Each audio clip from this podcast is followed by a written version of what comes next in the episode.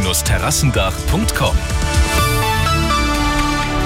Arabella München um halb fünf, das Update mit Sebastian Uhl.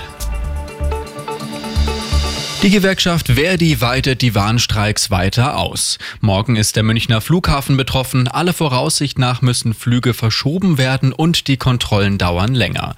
Und am Wochenende sind die städtischen Bäder dran und haben wohl weitgehend geschlossen. Dazu könnte es bald wieder Streiks bei der Post geben. Bayerns Innenminister Hermann hat eine erste positive Bilanz des landesweiten Probealarms um 11 Uhr heute gezogen. Sowohl die Handy- als auch die Sirenenwarnungen hätten nach ersten Erhebungen gut geklappt. Detaillierte Ergebnisse müssten aber noch abgewartet werden. Kein Wunder bei den Temperaturen. Die Eislaufsaison im Prinzregentenstadion ist jetzt offiziell vorbei.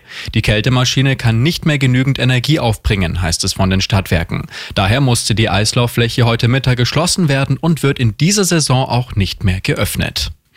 Und die guten Nachrichten für alle FC Bayern-Fans hören gar nicht mehr auf. Gestern der souveräne Sieg gegen Paris und das Weiterkommen in der Champions League. Und heute meldet sich der langzeitverletzte Verteidiger Lucas Hernandez zurück und nimmt wieder am Lauftraining teil. Ein Comeback noch in dieser Saison ist möglich.